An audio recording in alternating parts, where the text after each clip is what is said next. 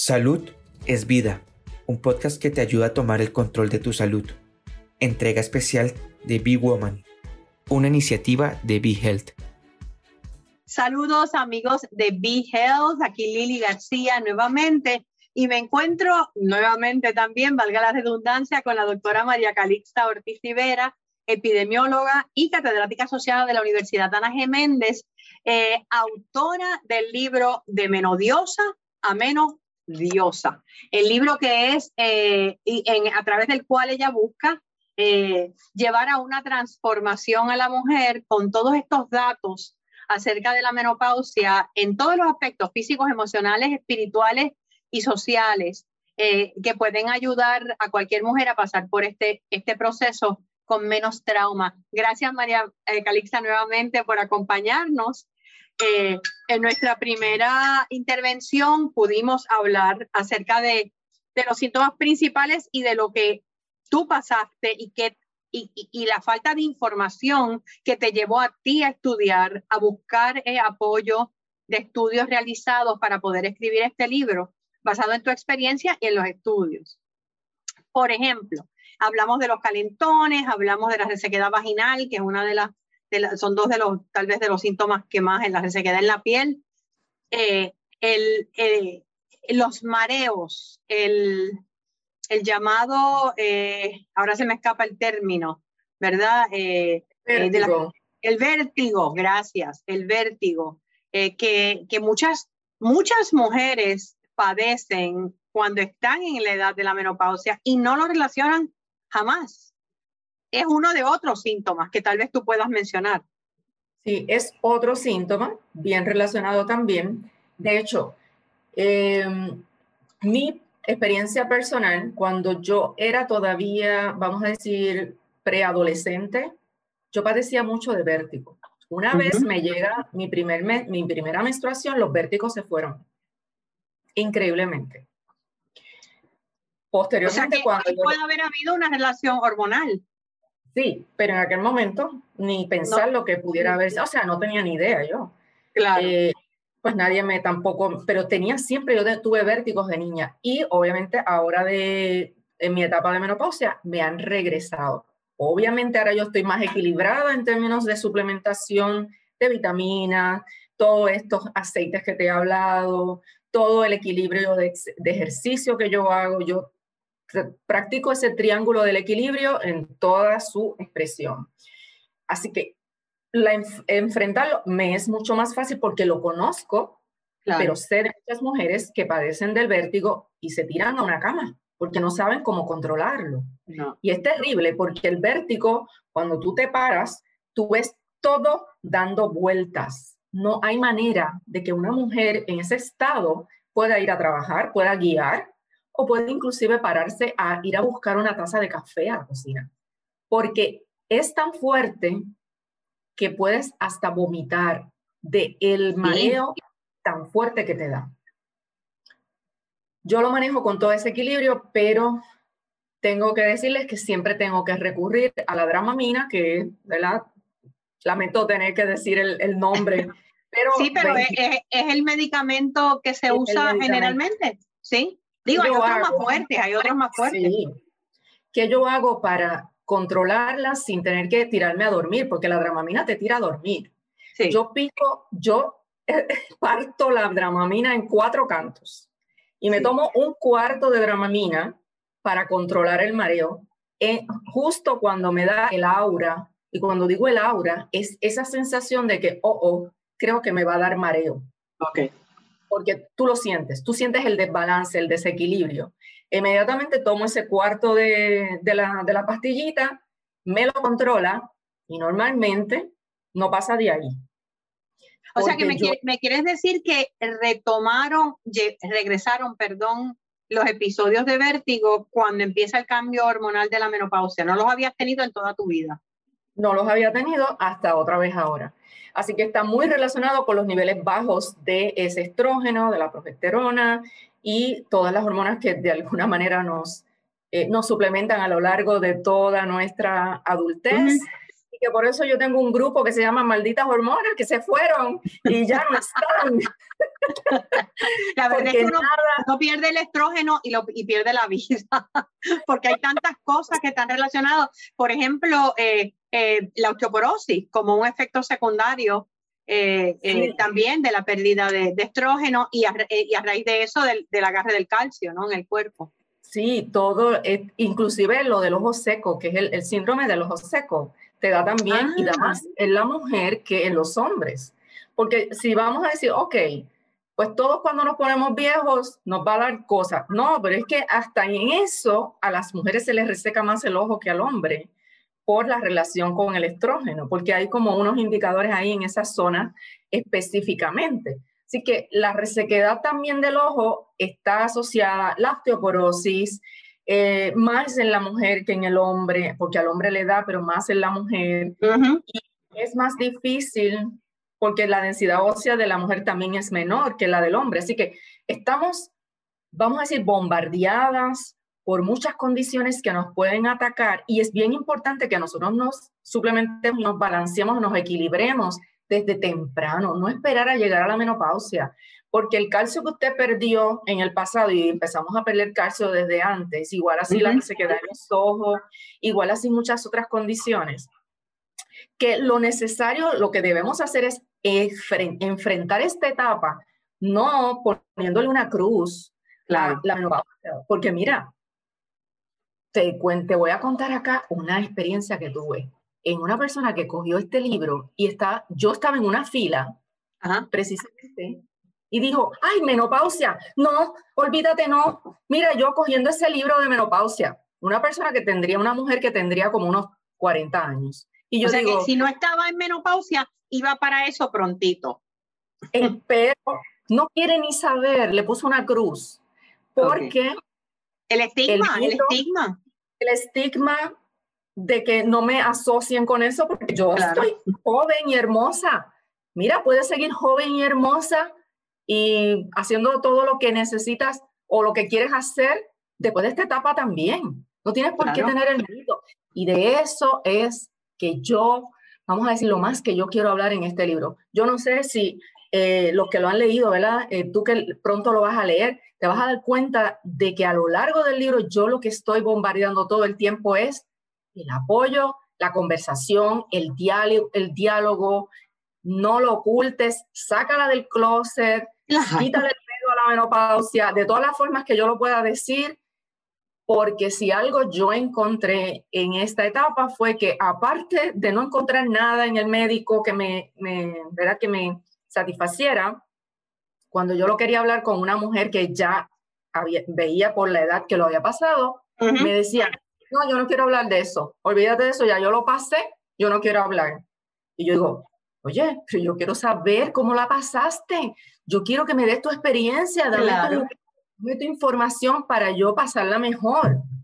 Y eso le tiene que estar pasando a muchas mujeres. Sí. Otras no quieren ni hablar ni siquiera del tema, porque yo como científica a mí no me importaba tocarlo donde fuera, como, bueno, como lo estoy haciendo ahora. Seguro. Pero muchas mujeres no quieren hablar del tema y lo hacen por lo bajito.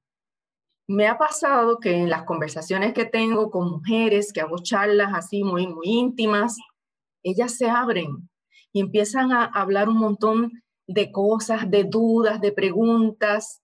Y qué bueno que tenemos para hablar de esto. Miren, esto se puede hablar en, hasta en un foro público. Esto no tiene que estar siendo un tabú. Sí, tenemos tantas experiencias compartidas. Es cierto lo que tú mencionas, que la menopausia es un universo para cada mujer, es distinto.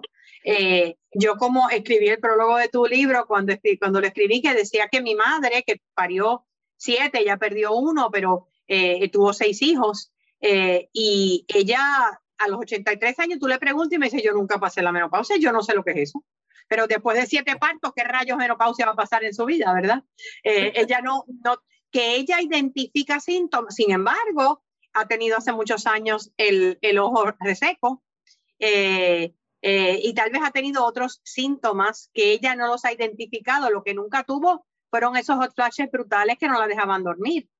Eh, o tal vez sencillamente, pues la tolerancia de ella para eso era mayor. O sea, hay de todo. Yo tengo amigas que tienen ochenta y pico de años y todavía le dan un hot flash de vez en cuando. Mira para allá. o sea que, y, y alguien te si alguien le pregunta, ¿y cuándo esto se termina? Y, y, ella le contesta, ay, nena, nunca. Esto va a seguir allí siempre. Pero eh, es, es distinto para cada mujer. Lo que no es diferente, María Calixa, es la necesidad del apoyo, de que no te digan esto es una changuería o eh, como decimos aquí en Puerto Rico, o estás exagerando. Eh, ¿Qué te has encontrado tú con las mujeres que has hablado eh, y qué te has encontrado en términos de literatura acerca de la importancia de ese apoyo, de ese círculo? Tú lo llamas, tú le llamas, tienes un nombre que me gustó mucho, encuentra tu círculo de némesis. Sí, némesis porque pues como el libro tomó este giro para diosas, es una propuesta de transformación que estoy haciendo de esa mujer que entra al proceso de la menopausia odiándose a sí misma, no entendiendo nada y que la gente a su alrededor percibe que se ha vuelto sumamente intolerante, que tiene el carácter muy volado, como difícil, difícil, problemática, protestona. Miren, cuando las mujeres entienden que lo que están pasando lo están pasando por este cambio, empiezan a transformarse. Y tengo una, y le llamé el círculo de Némesis para tomar tu pregunta, porque Némesis es la diosa de la solidaridad. Y lo más que tenemos que tener aquí es solidaridad con las mujeres que están pasando por este momento. Yo he dedicado podcast a los hombres para que los hombres entiendan qué tienen que hacer, las 10 cosas que ellos tienen que hacer con una pareja en menopausia para que puedan sobrepasar esa etapa, porque la mayoría se divorcia ahí, en ese momento. Tú ves la estadística, yo encontré estadísticas de España que son los que me encantan los artículos en España porque España ha hecho mucho por la investigación de la menopausia. Hay asociaciones a nivel eh, españolas, a nivel nacional, eh, y tienen estudios bien chévere con la cuestión de la solidaridad y el apoyo en este momento. Cómo la mujer percibe el apoyo, de quién lo percibe más. Y si no lo percibe, cómo se retrae, cómo no puede hablar del tema, cómo calla su necesidad, cómo entonces se manifiesta en una forma de agresiva. Y de esa forma no es que podemos salir airosas en este proceso, porque pues, podemos terminar solas, porque nadie nos aguanta, Sí. Cuando te sientes a dialogar, el trabajo lo puedes perder inclusive. sí. Yo, sé cuando una mujer está en menopausia, cuando me maltrata en una fila, yo lo sé. Más si le veo, ¿verdad? Yo digo, esa mujer está en menopausia, tengo que tener compasión con ella. Entonces, si yo cambio mi actitud, la persona puede bajar. Yo sé que es bien difícil, pero puede bajar y, y, y pasarla mejor. si tú em, fueras a decir, hablando lo que mencionaste acerca de tu podcast, eh, eh, y dónde podemos de hecho encontrarlo si es que lo, lo tienes ah, regularmente. Mira, eh, hay cerca de 17 episodios ya, está en, en, en, la plataforma de Spotify, que todo, casi todo el mundo la tiene en su celular para bajar música. Pues ponchas el lado de podcast y buscas Menodiosas y ahí están los podcasts. Hay podcasts sobre la osteoporosis, hay sobre el apoyo que debe darnos la pareja, los hombres, cómo apoyar a esa mujer. Hay las 10 cosas buenas de la menopausia, que las pongo ahí también. Está lo del ojo seco. Eh, yo le pongo llorando con los ojos, como dice la canción de Shakira, que dice, ¿cómo, me puedes convencer si lloras con los ojos secos? Pero ese pues está dedicado al síndrome del ojo seco. Hablo de las ocho áreas de la felicidad, Sí, me ibas a decir algo. No, no, que te iba a decir que en, en el podcast de los hombres dice que mencionas 10 cosas que deberían saber. No quiero, ¿verdad?, eh, eh, que dejen de ir a ese podcast, pero mencióname una. Una que tú dirías, todo hombre que, ya sea porque vive con una mujer menopáusica, porque es su esposa, es su madre, eh, es su hija, es su hermana, es su hermana, ¿qué debe saber? ¿Qué es lo más importante que tú le dirías? Bueno, una vez está al tanto de que su, su mujer al lado, alrededor, está en esa etapa, es tener compasión y solidaridad por ella. Y saber que quien peor la está pasando de los dos, porque la pareja se queja de que, ay, está con el carácter volado, no quiere esto, ya no quiere tanto sexo, ¿verdad? Si es tu pareja, Pues entonces, ¿qué hacen? La dejan, ¿verdad? Pero es solidaridad, es compasión con tu pareja porque ella la está pasando peor que tú. Sí. Y dialogar, entablar un diálogo eh, diáfano donde se llegue a un acuerdo, a un consenso, más que nada. ¿Cómo vamos a pasar? Mira, de la misma forma que programamos nuestros hijos, ¿cuántos hijos vamos a tener? ¿Qué método anticonceptivo vamos a, a tomar? utilizar. Hablen también de cómo vamos a manejar la menopausia porque es un cambio radical. Lo que ocurre es, mi marido dice, yo tengo una mujer nueva en casa y todos van a tener una mujer nueva. Entonces es acostumbrarse a esa mujer nueva que piensa diferente, que viste diferente posiblemente, que ya no, no se calla nada, que no tiene filtro, porque se los filtros. Y, y eso también tiene que ver con la menopausia. Yo pensaría que que tendría que ver con que llega un momento en la vida que a ti no te importa tanto lo que la gente piense y los filtros bajan entonces. Pues yo, yo, te puedo decir que mi cambio fue justo cuando entré, cuando ya se me fueron todos los estrógenos, yo empecé a sentir una libertad de decir lo que me, lo que me placía. Y no hay duda que cuando tú eres más abierta a decir lo que piensas. Vas a encontrar enfrentamientos de tus superiores, de, tu, de tus jefes, tus compañeros de trabajo. De tu familia. De tu familia, pero pues tienen que bregar con eso porque esa es la nueva mujer. Esa es la nueva mujer sin estrógeno. ¿Tú dirías que esa es una de las cosas positivas que trae la menopausia? Ahora ya concluyendo, eh, aparte que obviamente pues termina la regla o el periodo, y no tienes que pasar por el trauma, eh, eh, eh, no tienes el miedo de caer embarazada, eh, si es que lo tenías porque tenías que usar contraceptivos, lo puedes dejar. ¿Qué otra cosa positiva? Son muchísimas positivas, las acabas de mencionar algunas, pero esta de que tú no sientes este reparo, ese filtro, pero no es que vayas a hablar despectivamente, lo vas a hacer no, siempre no, no, no, no.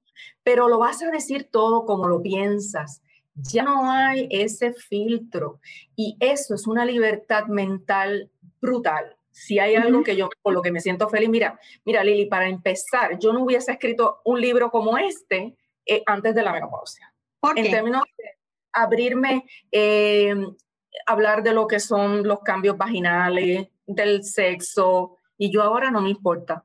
Lo digo como si, como si fuera a hablar de arroz y habichuela. o sea que el cambio ha sido hormonal, emocional, espiritual, físico, de todo. De todo, de todo. Y te digo, y me atrevo a decir, y no sé si otras mujeres piensan igual, pero esta es la mejor etapa de mi vida. Yo siento que por eso es ese proceso de transformación, el título de que te vas a convertir en una menodiosa es una alegoría de cómo yo me siento. No es, no es que sea literal una diosa, es que yo me siento libre, es que me siento feliz, es que me siento divina, es que... Eh, yo, yo, creo, y yo, yo me identifico contigo, yo estoy pasando por una de las mejores etapas en mi vida también. El, el, y pasé ya por la menopausia, ¿verdad? Ya hace bastante tiempo, pero de vez en cuando aparece un hot flash. Eh, y hay, hay, hay síntomas que están allí y que no se van a ir y yo sigo una alimentación bastante buena, me suplemento muy bien también, eh, pero tenemos que darle gracias a tu menopausia, porque gracias a ella podemos disfrutar de este libro, que como nos dijiste en, en la primera parte, nos mencionaste en la primera parte de la entrevista, eh, lo pueden conseguir a través de Amazon, de menodiosa a menodiosa, diosa, diosa con D mayúscula. Eh, en la librería Norberto en Plaza Las Américas, acá en Puerto Rico, en San Juan, en la farmacia, en Caguas, ¿cuál es la farmacia? La farmacia amiga, así se llama, farmacia amiga. La farmacia amiga y en la casita Books en Aguadilla Mall, allá con, con Marisol, eh, tan chula. Eh, así es que eh, yo eh, te doy las gracias, te invito a, los invito a todos a seguir el podcast de María Calixta a través de Spotify y, y gracias por haber escrito este libro que nos hace mucha falta. Google Podcast y Apple Podcast, cualquiera de ellos, cualquiera, de esas plataformas. De esas plataformas. Así que muchísimas gracias por tu tiempo, por esta información, por todos los estudios que te tuviste que digerir para darnos eh, esta información ya digerida a nosotras. Muchísimas gracias. gracias. A ti. Y, muchas bendiciones, mucha salud eh, y muchas gracias a ustedes que nos sintonizaron hoy. Continuamos con más de Be Health. ¿Te gustó el contenido? Recuerda que puedes seguirnos en tus redes sociales favoritas. Búscanos como Be Health PR y no te pierdas nuestras actualizaciones.